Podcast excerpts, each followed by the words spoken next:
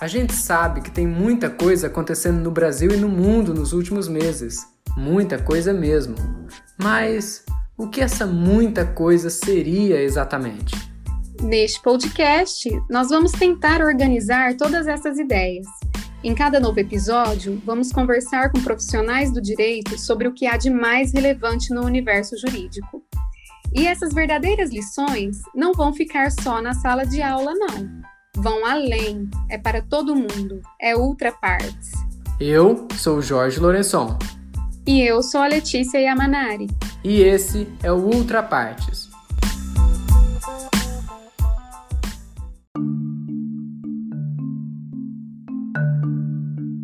Aristóteles considerava as mulheres defeituosas e o homem dotado de inteligência superior. Rousseau dizia que a mulher fora feita para o homem e devia aprender a sofrer injustiças sem protestar. A Revolução Francesa e a Declaração dos Direitos do Homem e do Cidadão, de 1789, dizia que o humano era aquele que se assemelhava ao grupo dominante, homem branco e instruído. A própria Bíblia mandou que as mulheres fossem submissas ao marido. Com a Revolução Industrial na Inglaterra, a mulher seguiu sendo subordinada e inferior ao homem. As mulheres seriam incapazes de serem plenamente imputáveis em razão de sua debilidade de mente e corpo. No século XIX, qualquer autoridade poderia acusar uma mulher de prostituição, negando-lhe a presunção de inocência. Hoje, dos 6 milhões de profissionais da saúde, cerca de 65% são do sexo feminino elas dominam a linha de frente do combate ao coronavírus. A conversa deste episódio é com a professora Luciana Stefanoni, que é doutora em Filosofia do Direito pela PUC São Paulo, mestre em prestação jurisdicional no Estado Democrático de Direito, especializada em Direito Processual pelo Centro Universitário Toledo em Araçatuba e graduada por essa mesma instituição. É professora de Introdução ao Estudo do Direito e Ética Profissional e coordenadora do curso de Direito do Unifunec. Professor, eu quero agradecer por aceitar o nosso convite e dizer que é um prazer recebê-la aqui no Ultrapartes hoje para conversarmos sobre um tema tão relevante. É, nós sabemos que os atos do movimento feminista sempre polemizaram parte da sociedade. No Brasil, por exemplo, desde a época do Império, né, em que Nízia Floresta foi a precursora do feminismo brasileiro, fundou a primeira escola para meninas no Brasil e até os dias atuais, com questões relacionadas à descriminalização do aborto, a pouca inserção feminina na política, o combate da cultura do estupro. Enfim, o movimento tem uma pluralidade de pautas de extrema importância que trazem muitos debates e causam aversão ao feminismo em alguns setores da sociedade. Então, professora, eu gostaria de saber o quanto e como o direito contribuiu para a luta feminista. Olha, nós sabemos que ao longo da história, a mulher sempre foi tratada como um objeto pelo homem. Né? Ela servia apenas para procriar, cuidar dos filhos e ser submissas às suas vontades e prazeres. Então, elas eram mantidas exclusivamente em situações subalternas. Por estas e por outras tantas razões, o discurso da igualdade de gênero merece ser buscada em razão das necessidades e direitos das mulheres, tendo em vista que as diferenças de gênero, em função dos papéis sociais impostos aos seres humanos, em função do sexo biológico, né, é de suma importância para entender quais os motivos que desencadeiam a dominação masculina e a discriminação da mulher. Então, a construção é, da igualdade de gênero consiste em aceitar que as diferenças existem, porque somos seres humanos diferentes, nós estamos sujeitos a fatores externos do meio em que estamos inseridos e cada um tem sua peculiaridade. Todavia, isso não significa que essas peculiaridades e necessidades devem ser desrespeitadas, pelo contrário. ainda mais quando referentes a um determinado grupo. Então, em razão disso, subsiste necessidade de afirmar que somos todos diferentes, estamos em situações e realidades diversas, inseridos em contextos também sociais diferentes, fazendo com que cada um tenha seu próprio jeito de agir, de pensar, de compreender. Então, a busca pela efetividade dos direitos fundamentais tem que ultrapassar tais pensamentos hierarquizados fazendo com que a mulher assuma uma posição não mais de subalternidade, mas sim de avanço, né, na busca de suas necessidades e dos seus direitos.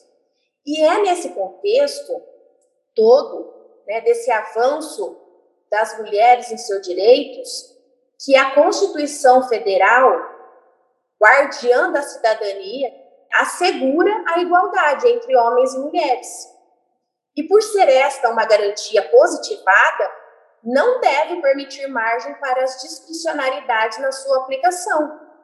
Então, dessa maneira, é essencial a conscientização da sociedade de que a isonomia jurídica contida na Carta Magna de 1988 não abra brecha para qualquer desrespeito aos direitos e garantias das mulheres. Esta é uma luta de todos nós, não só das mulheres, mas também dos homens. Então, nós sabemos que ainda existe uma necessidade da mulher continuar persistindo em se posicionar e tomar partido das suas lutas, né? Só que o apoio de todos os indivíduos, de toda a sociedade, é imprescindível. De modo que os reflexos das mudanças, das melhorias, vai atingir a toda a população, a todos nós, seja eles homens, seja elas mulheres. Então, somente a partir do momento em que os preconceitos ainda existentes forem sanados, ainda assim nós teremos um pouco mais de compreensão e que se poderá evoluir para um mundo mais justo e igualitário. E aqui eu gostaria de fazer um adendo para relembrar até se utilizando do seu início, Letícia, né, das suas palavras, um pouco dessa história da luta das mulheres, né, que começou, né, o século XIX, que foi reivindicando alguns direitos democráticos, como o direito ao voto, o direito ao acesso à educação, o direito ao trabalho. Por mais absurdo que pareça, né, o direito a, a fazer um ensino superior pelas mulheres só foi permitido em 1879. Olha que interessante, né? O direito ao voto em 1932. As mulheres não podiam praticar esportes que fossem compatíveis com as suas condições femininas. Olha só, até em 1965. Interessante também lembrar quando surgiu a pílula anticoncepcional, que né, foi em meados lá de 1960, as, foram, foi quando as mulheres puderam repensar a necessidade de se casar, né? Porque então era imposta essa, essa era uma obrigação, né? O casamento. E aí a partir de, de 1960 elas puderam repensar a necessidade de se casar. Não precisavam mais ficar em casa cuidando dos filhos, né? Enquanto os maridos trabalhavam. Então foi a partir dos anos 60 que nós mulheres começamos a ocupar um pouco mais os postos de trabalho, mas sempre acumulando né, as funções de mãe, de dona de casa, né, do zelo pela, pela família. Depois, em 1980, que se começou a pensar em criar os centros de autodefesa, né, para coibir a violência doméstica contra a mulher. E a primeira delegacia especializada no atendimento às mulheres só foi criada no Brasil em 1985. Né? Não estamos tão distante ainda. E depois, é claro que nós tivemos aí, a partir do Código Civil de 1916, nós tivemos, nós tivemos um avanço muito grande né, para o Código Civil de, de 2002, né, com grandes conquistas nesse ínter aí, de 1916 a 2002, como nós tivemos aí inúmeras leis que vieram pelas lutas né, das mulheres aí no Brasil. Em 2006, né, nós tivemos então a entrada em vigor da Lei Maria da Penha, que segundo a ONU é uma das três melhores legislações do mundo no enfrentamento à violência contra as mulheres. E hoje, né? E hoje, como nós estamos? Hoje, nós estamos ainda em fase de conquista, em fase de cobrar o nosso espaço, que já está positivado a partir da Constituição de 1988 onde lá dispõe que homens e mulheres são iguais perante a lei, sem distinção de qualquer natureza. Né? Isso já está positivado na Constituição. Não haveria a necessidade, né, infelizmente, de nós estarmos ainda lutando tanto por tantos direitos que ainda não temos, mesmo isso estando positivado na Constituição. Então, necessitamos o quê? Da efetividade desses direitos. Nós precisamos do nosso espaço, do qual está determinado por lei. Então, apesar de todas as conquistas ainda, ainda falta muito para nós mulheres, né? Nós precisamos ainda nos igualitar nos salários, né? Nossos salários hoje ainda não são equivalentes né, ao que os homens têm né, em determinados postos. Então, o direito de voz, né, nós temos que lutar ainda para ter o direito de voz igual ao dos homens. Re, a representatividade das mulheres perante né, a, a, ao Congresso Nacional, às Assembleias Legislativas, à Câmara de Vereadores, ao Poder Executivo, né, e a nossa legitimidade.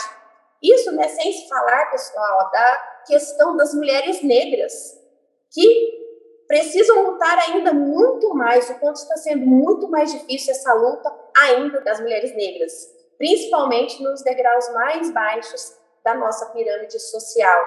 Então, ainda na política falta muito, né? Nós, nós vemos aí através é, de, da mídia, né, que apenas 15% das mulheres passaram a ocupar o Congresso, o que é pouco. Então, as mulheres ainda acumulam muitas funções, né, dentre elas as funções ainda de dona de casa, cuidam de pessoas, trabalham fora, né, e acabam até se aposentando mais cedo.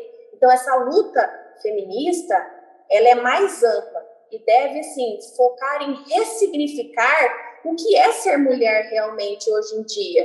Né? Um conceito que, teoricamente, é simples, mas que nós podemos ter e ser muito mais né, do que nós vemos hoje no dia a dia e fazer valer todos esses direitos que nós já temos aí é, positivados na nossa Constituição Federal.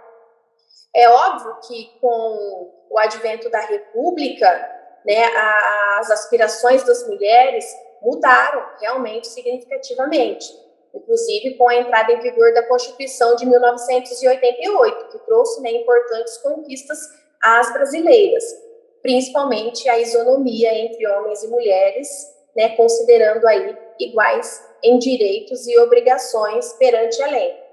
É importante também a gente ressaltar é, as transformações no mundo do trabalho, no espaço né, que essas mulheres vêm ganhando. Né, e o pensamento de que a mulher não deve apenas ficar cuidando da casa, dos filhos e do marido. Isso já não tem mais, mais espaço. Né? Hoje nós temos uma evolução do qual a sociedade exige que homens e mulheres estão no mesmo patamar e que todos eles devem à medida do possível, colaborar cuidando da casa, dos filhos, né, e pela família, além de trabalhar também e ter o seu serviço fora de casa. É, muitos e muitos direitos estão sendo conquistados. No entanto, a gente percebe que há necessidade ainda de efetivação desses direitos. E isso é uma construção da sociedade. Isso depende não só das mulheres, mas da união dos homens também, para que isso possa cada dia mais conquistar um espaço para uma sociedade harmônica, né, fraterna, sem preconceitos, pluralista e que esteja embasada em todos os preceitos da Constituição Federal. Professora, ainda, ainda nesse tema, só para só ver uma coisa na minha cabeça agora, às vezes eu vejo alguns, algumas opiniões ou alguns trabalhos de alguns colegas questionando, a professora estava falando sobre direitos, né, sobre direitos das mulheres positivados, eu vejo alguns colegas questionando a constitucionalidade até de alguns desses direitos. Então, por exemplo, a qualificadora por feminicídio no homicídio. Né? Alguns colegas vêm, vêm questionar, ah, mas como é que, que pode existir uma pena maior se matar uma mulher por razões do, do sexo feminino, sendo que a Constituição diz que homens e mulheres são iguais? E às vezes acho que talvez não, não existe uma compreensão de que o princípio da isonomia, na verdade, não é que as pessoas devam ser tratadas exatamente iguais, elas têm que ser tratadas de maneira diferente na medida da sua desigualdade. Então, talvez se a mulher é colocada numa posição inferior, é preciso de uma lei um pouco mais severa. Então, acho que isso é bem interessante no, no, no que a senhora estava tratando. É, eu acredito, Jorge, quando a gente fala a questão de direitos iguais, é sempre lembrando que não é princípio da igualdade, mas sim o princípio da isonomia. Né? Tratar igualmente os iguais na medida da sua igualdade e desigualmente os desiguais na medida da sua desigualdade. Né?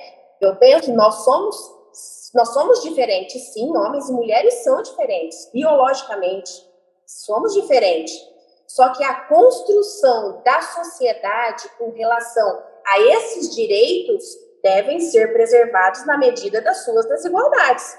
Não há que se falar que homens e mulheres são iguais, porque realmente nós vamos é, encará-los numa igualdade é, absoluta em que não existe. Então, eu penso assim: homens e mulheres são iguais na sua igualdade, também nas suas desigualdades. Então, é uma construção que precisa ser refletida, precisa ser pesquisada, precisa ser aprofundada para que entenda-se as diferenças realmente existentes e por isso que você até disse, existem aí algum, algum tipo penal que acaba tendo um agravamento para o homem que pratica um delito contra a mulher especificamente. Isso também por toda a história existente, né? Um histórico existente é, de violência contra a mulher. Né? Então, não há que se falar que somos iguais. Somos iguais, sim, mas também relevando que somos diferentes na medida das suas diferenças. Então, concordo com isso, sim. Beleza, eu vou falar especificamente agora, professora, sobre a pandemia. Né? Nós encontramos, enquanto a gente formulava o, o, roteiro desse podcast, a gente encontrou uma matéria do El País, uma matéria do dia 7 de março de 2021, que foi o Dia Internacional das Mulheres. Eu pesquisei essa matéria. Uma matéria bem interessante. E aí, uh, o que a matéria dizia é que a, pande a pandemia poderia ameaçar apagar uma geração de frágeis avanços, essas são as palavras da matéria, apagar uma geração de frágeis avanços das mulheres na luta por direitos no mundo. Nesse cenário, eu pergunto: por que é tão importante discutir sobre os direitos das mulheres nesse contexto de pandemia? E como é que ficou a questão da violência doméstica com o isolamento social? Olha, é, como nós falamos anteriormente, né, que a luta feminista é uma luta árdua né? E ainda nós temos muito ainda a lutar para garantir a nossa igualdade de gênero. Claro que sempre lembrando do, do princípio da isonomia, né? Dessa igualdade de gênero. E se nós pensarmos, né, e eu acabei é, vendo é, algumas matérias né, sobre esse assunto, e se a gente fizer uma breve análise sobre essa ameaça né, e esse avanço das mulheres na luta por seus direitos, é triste a gente verificar que uma pandemia poderá gerar aí um retrocesso. Poderá gerar um retrocesso. Claro que isso isso será avaliado, né, oportunamente, né, diante aí das pesquisas que, que, que os profissionais irão né, se debruçar aí com nessa questão, mas eu acredito que isso poderá ser acarretado sim.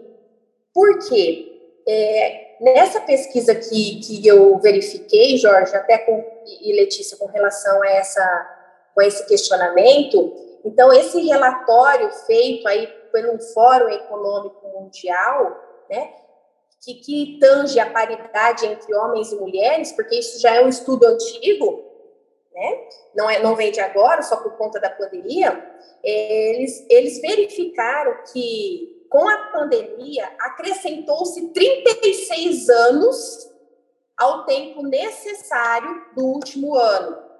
Do último ano, se vai se acrescentar 36 anos para reduzir essa disparidade entre o homem e a mulher. Então, assim, é um período considerável. E eu acredito que isso é em razão, realmente, de que todos nós precisamos nos afastar, né? Manter o distanciamento social. As mulheres, que na maioria são mães, né, têm seus filhos, precisaram deixar o seu trabalho para cuidar e zelar né, pela sua família. Então, acredito que por uma dessas razões seria a, a essa questão desse retrocesso que eles falam, né? Porque a mulher sai do mercado de trabalho, né? ela, ela pede as contas do seu serviço, volta para dentro de casa apenas para trabalhar em prol da família, porque precisa cuidar daqueles que dependem dela também. Então, a mãe que tem um filho, ela não tem mais a creche para levar a criança, ela não tem mais a escola para encaminhar o seu filho. Às vezes, a pessoa idosa que mora com ela, né, que participava né, de alguma outra atividade fora, está em casa. Então, essas, essas pessoas precisam ser cuidadas. Então, essa questão também é uma questão que pode ser levada em consideração, né, daqui para diante com relação a essa questão que toda a pandemia acabou é, envolvendo. Então, é necessário que a nossa luta né, continue, não é porque estamos em casa ou às vezes estamos home office, né? Eu sei que é um trabalho que exige bastante, porque você estando em casa, você precisa ainda trabalhar, né, para, para o qual você está é, na sua empresa, né, no seu trabalho que seja, você tem que cuidar das pessoas que estão ali na sua casa, você tem que preparar um almoço, né, tem que zelar pela sua família e fazer todas as atividades domésticas que estão ali. Né? Então, isso pode acarretar sim, mas não é momento da gente fraquejar, né? um momento para a gente se unir ainda mais né, e buscar outras alternativas mesmo estando em casa, para continuar lutando aí, porque hoje nós temos as redes sociais que facilitam muito para a gente continuar essa luta, buscando o nosso espaço, para poder depois, posteriormente, ser reinseridos no mercado de trabalho, que também eu acredito que vai é, ter um pequeno retrocesso com relação a essa reinserção da mulher no mercado de trabalho. Tendo em vista todos esses motivos que eu acabei de dizer, né? sempre na contratação é, vai se levar em consideração é, aquele que tem mais espaço e horário para atender aquilo que a empresa necessita do que aquela mulher que, além da empresa, ela tem os filhos, o marido e a casa para cuidar e entre outros serviços que ela acaba fazendo né, dentro de casa. E essa questão da mulher passar a conviver mais tempo com o marido, com o namorado, né? A professora acha que isso pode ser perigoso em algum nível, na questão, por exemplo, Acredito da violência doméstica? É, a pandemia, apesar de ter nos unido mais, né? Mas em muitos casos acabou piorando e fortalecendo é, a violência doméstica com o isolamento social. Então, as pessoas acabam convivendo muito mais. Isso realmente pode causar um desgaste ainda maior do que aquele normal, né, de que quando as pessoas saíam de casa para trabalhar. Então, hoje o marido, o namorado, ele fica mais perto, ele está mais próximo e acredito que esse isolamento aí vai trazer à tona, vai potencializar, na verdade, é, indicadores mais preocupantes com, com relação à violência psicológica, né? Eu acredito até que, que com mais ênfase a, a violência psicológica, além da violência física que a gente tem visto, né, assim, nas, nas mídias, né, na, na, na televisão, porque, como se fala, aumenta-se o estresse, né, porque estão todos confinados, é, você precisa manter uma coexistência forçada, né? E às vezes as pessoas não estão bem e acabam não estando bem porque estão com medo. Muitos se contaminaram pela Covid, a Covid acaba trazendo muitos problemas né, psicológicos, como a gente tem assistido e estudado. e isso acredito que acarreta um estresse por parte aí do, do, marido, né, do esposo, do namorado, e que vai acabar é, piorando a situação da violência doméstica. Apesar das, né, da, das redes de apoio que a gente vê que estão sendo disponibilizadas né, para que as mulheres possam fazer as suas denúncias, uma rede de apoio para que possa orientá-las, né, acolhê-las né, melhor, ainda assim é, existe aquele medo, né, aquele receio, porque o companheiro está ali do lado, mais efetivamente, né, convivendo mais próximo, o que pode causar aí inibir essa mulher de denunciar né, os casos de violência doméstica. Mas é nesse momento acho que a gente precisa falar mais, conscientizar né, essas mulheres para que nós estamos aqui para ajudar é, orientá-las a procurar um serviço de atendimento, para que ela não tenha medo, para que ela possa ser amparada também posteriormente a essa denúncia, né, para que ela não sofra mais o que ela está sofrendo nesse momento terrível, que é o momento de convivência com aquele que, apesar de ser o seu marido, apesar de ser aquela pessoa que é o pai dos seus filhos, é aquela pessoa que vai te violentar e que te violenta psicologicamente, né? E, e às vezes fisicamente, sexualmente, entre eles, formas de violência doméstica. É uma triste realidade, né, professora? É, a Convenção sobre a Eliminação de todas as formas de discriminação contra a mulher, que entrou em vigor em 1981, foi o primeiro tratado internacional a dispor amplamente sobre os direitos humanos da mulher. E 40 anos depois, em meio a uma pandemia, com todas as dificuldades que as mulheres estão enfrentando, que foram relatadas pela senhora né, na questão anterior, eu gostaria que a professora fizesse uma breve explanação sobre esta convenção e nos dissesse qual a importância deste documento histórico para a proteção dos direitos das mulheres.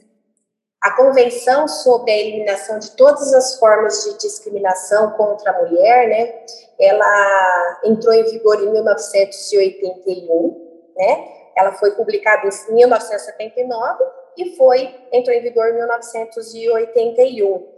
Ela é conhecida, né, como Convenção de Belém, ela foi o primeiro tratado internacional a dispor amplamente sobre os direitos humanos da mulher, entre os propósitos da Convenção da Mulher, né, como ela também é conhecida, está o de promover os direitos da mulher na busca da igualdade de gênero e reprimir quaisquer discriminações contra a mulher nos estados parte.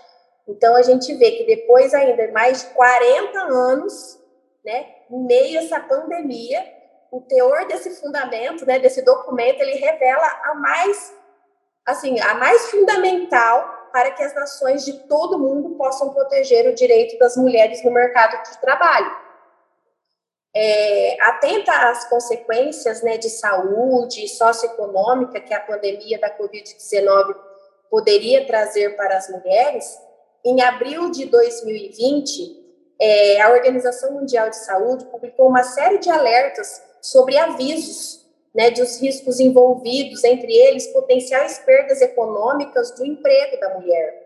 No Brasil, né, através de uma pesquisa, através de estatísticas do IBGE, enquanto em 2019 havia quase 48 milhões de brasileiras no mercado de trabalho, em 2020 esse número caiu para 42 milhões de trabalhadoras, né? E a pandemia ainda não acabou.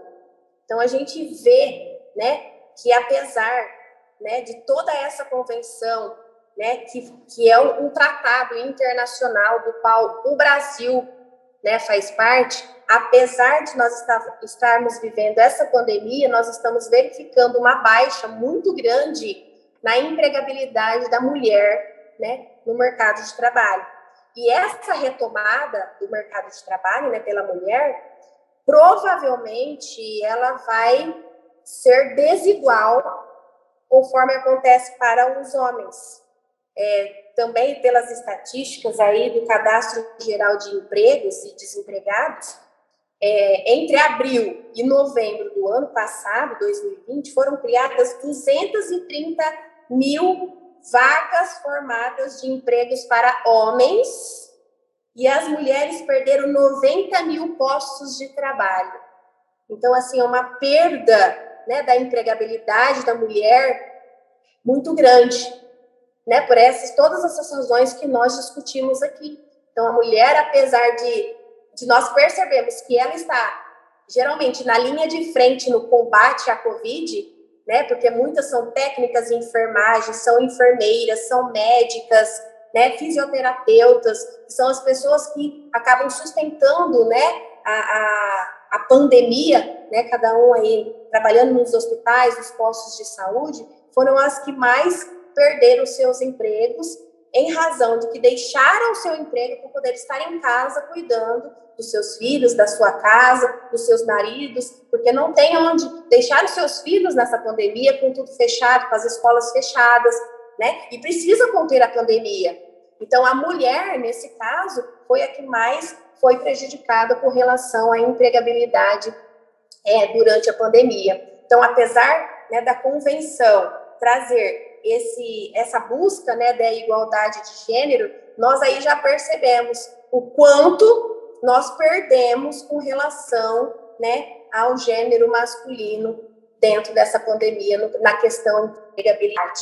Né? Então, é, é uma questão muito importante, é uma questão que a gente precisa refletir, né, conscientizar, principalmente os empregadores, né, que nós, mulheres, precisamos, da mesma forma, de garantir o nosso sustento também, e que pós essa pandemia a gente possa ser é, reinserida no mercado de trabalho, né, ganhando e recebendo tanto quanto o homem recebe pelo seu emprego, pelo patamar que ele está ocupando naquele momento. Professora, eu vou falar especificamente agora sobre o STF. É um assunto novo, né? Aconteceu em março, a, na DPF 779, né? Arguição de Descumprimento de Preceito Fundamental 779, proposta pelo PDT, Partido Democrático Trabalhista, que foi inclusive o partido que lançou o terceiro colocado nas eleições de 2018, Ciro Gomes. Nessa ação, o Supremo firmou o entendimento de que a tese da legítima defesa da honra seria inconstitucional. Quando a gente fala sobre legítima defesa da honra, um caso interessante que sempre vem à mente é a questão da Angela Diniz. Angela Diniz era aquela socialite que foi assassinada pelo companheiro dela, o Doca Street, e na época, o movimento feminista ganhando força no Brasil, o, o julgamento do Doca Street foi bem interessante. Assim. Foi trágico, mas foi, foi, foi interessante. Porque a, a opinião pública, incentivada pela mídia, de certa forma, colocou a Ângela no banco dos céus. Né? Eles julgaram quem era a Ângela, a vítima que foi, que foi assassinada. Desnudaram a vida privada dela e, e acabaram com a imagem dela. No primeiro julgamento, Doca Street ele foi condenado, mas com uma pena muito baixa, e a tese utilizada pela defesa foi a tese da legítima defesa da honra. No segundo uh, julgamento, porque o, a acusação recorreu, e aí foi para um segundo julgamento, nesse segundo julgamento, com o movimento feminista mais fortalecido, o Doca Street ele foi condenado a uma pena muito maior. Então, assim, nesse, nesse cenário sobre a tese da legítima defesa da honra, eu queria saber o que é exatamente essa tese e por que a decisão do Supremo, que reconheceu como inconstitucional a tese da legítima defesa da honra, por que, que essa decisão é tão importante? Muito interessante, né, é, esse julgamento que nós vimos acontecer, né, este ano pelo Supremo Tribunal Federal, algo bem recente, né, que, que ocorreu. Então, nós, no dia 12 de março, nós tivemos, assim, certamente um momento histórico para o Brasil, né, principalmente para o movimento feminista e essa luta constante de igualdade de gênero né, pelas mulheres. Então, nós tivemos aí uma sessão virtual, né, que por unanimidade o Supremo Tribunal Federal decidiu que a tese da legítima defesa da honra né, foi julgada inconstitucional.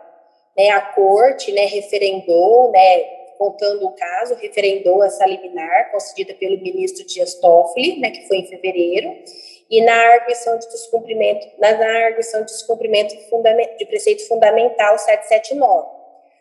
A tese, essa tese de legítima defesa da honra, vinha sendo utilizada, né, até você acabou de dizer, né, o primeiro caso lá da, Angela Diniz, onde ela ficou conhecida praticamente como né, a, a culpada, né, e não a vítima, né, no, no início, né, no primeiro julgamento, e essa tese vinha sendo utilizada pelas defesas dos acusados de feminicídio né, ou de agressões contra as mulheres, tendo por objetivo imputar as vítimas a causa das suas próprias mortes e ou lesões.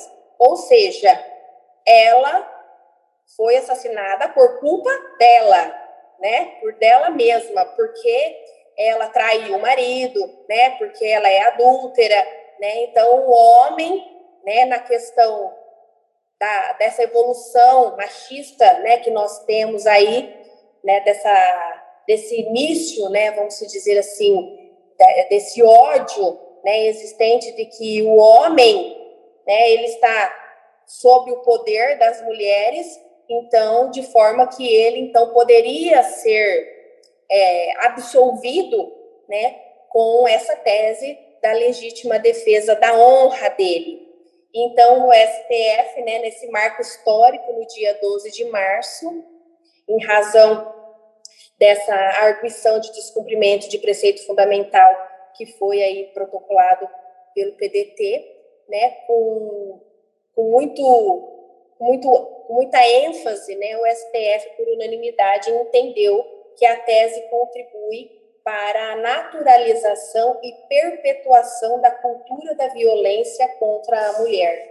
Então, assim, foi um momento histórico vivenciado, né, por toda a evolução e por todas essas lutas que nós mulheres estamos enfrentando, e, e o Supremo Tribunal Federal, Federal então firmou esse entendimento de que a tese da legítima defesa da honra é inconstitucional, porque ele viola princípios constitucionais da dignidade da pessoa humana, da proteção à vida, da igualdade de gêneros, né? Essa decisão, né, que foi tomada aí nessa, nessa sessão virtual referendou essa medida liminar e que acabou aí por unanimidade sendo decidida pelo Supremo Tribunal Federal, né, com vamos dizer assim, com muito orgulho para nós mulheres, para que possamos ter, no mínimo, essa igualdade de gêneros dentro aí da nossa, do princípio da isonomia.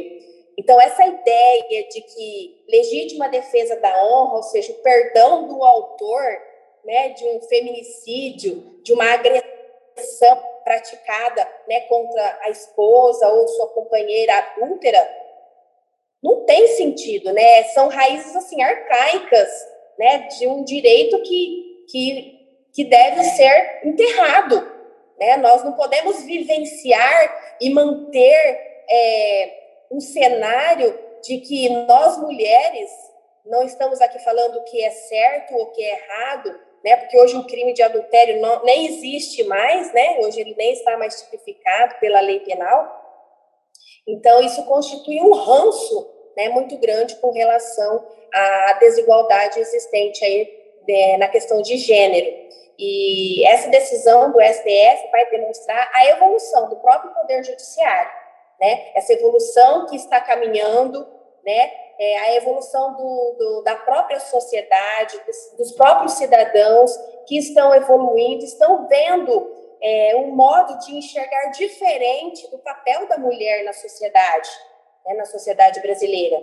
A tese, essa tese de legítima defesa da honra aí, é, que foi utilizada, né, que por várias vezes, né, que a gente tem conhecimento, é uma forma de corroborar com a ideia muito retrógrada, patriarcal e machista de que a vida das mulheres estaria à disposição dos homens. Né? Então, esse julgamento veio a fechar assim com chave de ouro essa questão que realmente é, era uma divergência existente entre o STJ, né?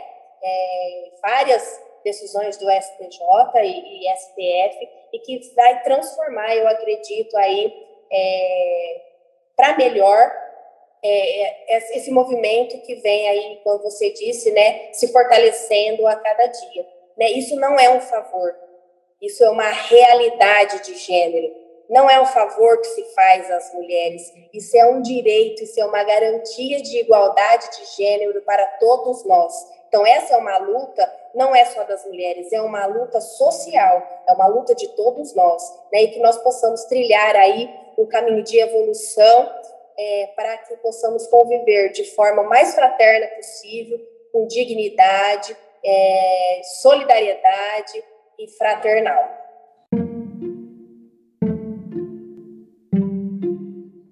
Se você deseja saber mais sobre determinado tema, envie-nos um e-mail para ultrapartespodcast.gmail.com ou deixe um comentário com sua sugestão em nossa última publicação no Insta, ultrapartespodcast. Ah, e não se esqueça de nos seguir para ficar por dentro de todas as novidades. O Ultrapartes é um projeto do Programa Institucional de Bolsas de Iniciação Científica, o PIBIC Unifunec 2021, sob a orientação da professora mestre Ana Maria Ortega Alonso e do professor especialista Enio Marconcini.